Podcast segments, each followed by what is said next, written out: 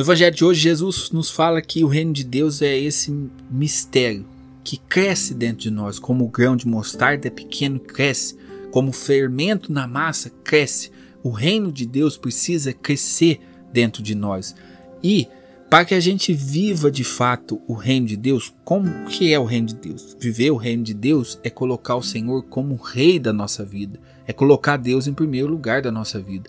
E como nós conseguimos isso de fato? Nós conseguimos isso de fato a partir de um crescimento na fé. Nós precisamos crescer na fé. Quanto mais nós crescemos na fé, mais esse mistério do reino de Deus vai crescendo dentro de nós. E dois são os pontos essenciais para que nós cresçamos na fé. Primeiro ponto, a vida de oração, desenvolver a espiritualidade. Segundo ponto, a vida de estudo. A vida de espiritualidade nós a desenvolvemos de duas maneiras especiais. Primeiro, na vida sacramental, vivência sacramental. O sacramento é a força da graça de Deus que nos toca. E nós vivemos isso constantemente na nossa vida através de dois sacramentos, que é justamente a confissão e a comunhão. Aqui, gente, está a porta de entrada de toda a nossa espiritualidade, certo? Não adianta você se preocupar com qual oração mais forte, com orações evoluídas, se você não viver bem. Confissão e comunhão, porque aqui o Senhor nos toca de maneira sacramental.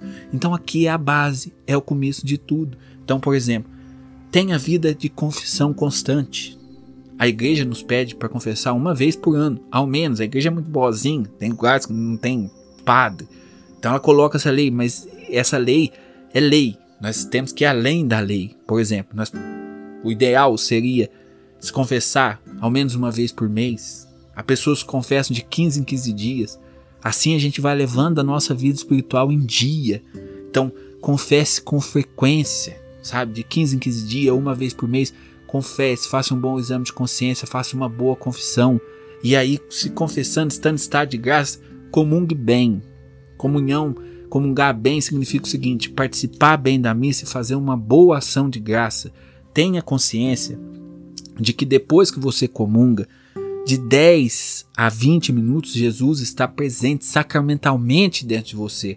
Então, por excelência, essa é a hora da oração, é a hora de você conversar com Deus, é a hora de você se derramar diante de Deus, entregar as suas dificuldades, provações, as lutas que você está passando, enfim, é o seu momento de Jesus, momento onde Jesus vai estar presente dentro da sua alma, ele é o hóspede da sua alma que está te visitando ali sacramentalmente. E segunda parte da vida de oração, desenvolvimento da espiritualidade, ter vida de oração diária. Nós precisamos no nosso dia ter momentos favoráveis de oração. Momentos favoráveis onde a gente eleve o coração para Deus. Então, aqui, parte espiritual, já falei. Vamos para a segunda parte, que é estudar a nossa fé. Nós precisamos estudar a nossa fé, porque senão, gente, a gente não vai crescer na fé nunca. Se nós ficamos apenas com o beabá da fé, nós não crescemos na fé. Então, por exemplo, por onde você pode começar a estudar a sua fé? Você começa estudando a sua fé pelo estudo do catecismo. Tem o catecismo amarelinho lá. Comece a estudar o catecismo. Adquira o catecismo, compre o catecismo e comece a ler. Comece a grifar, escrever. Se não entender alguma coisa, você vai procurar compreender. Assim você começa a estudar a fé. O catecismo da igreja é o começo do estudo da fé para todas as pessoas. Aí você pode falar, mas e a Sagrada Escritura? Se você precisa escolher entre catecismo e Sagrada Escritura, eu te, digo, eu te digo sem dúvida, comece pelo catecismo, porque o catecismo está baseado na Sagrada Escritura. E se você conhece o catecismo, você se torna católico, depois você vai poder ler a Bíblia até com mais propriedade. Então tá aí o caminho que nós precisamos traçar para crescer na fé, para que esse mistério do reino de Deus cresça de fato na nossa vida.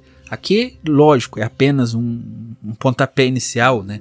Nós temos vários conteúdos no YouTube, é, até aqui no Instagram, de história da igreja, muita coisa bacana hoje na internet está aí de graça à sua disposição.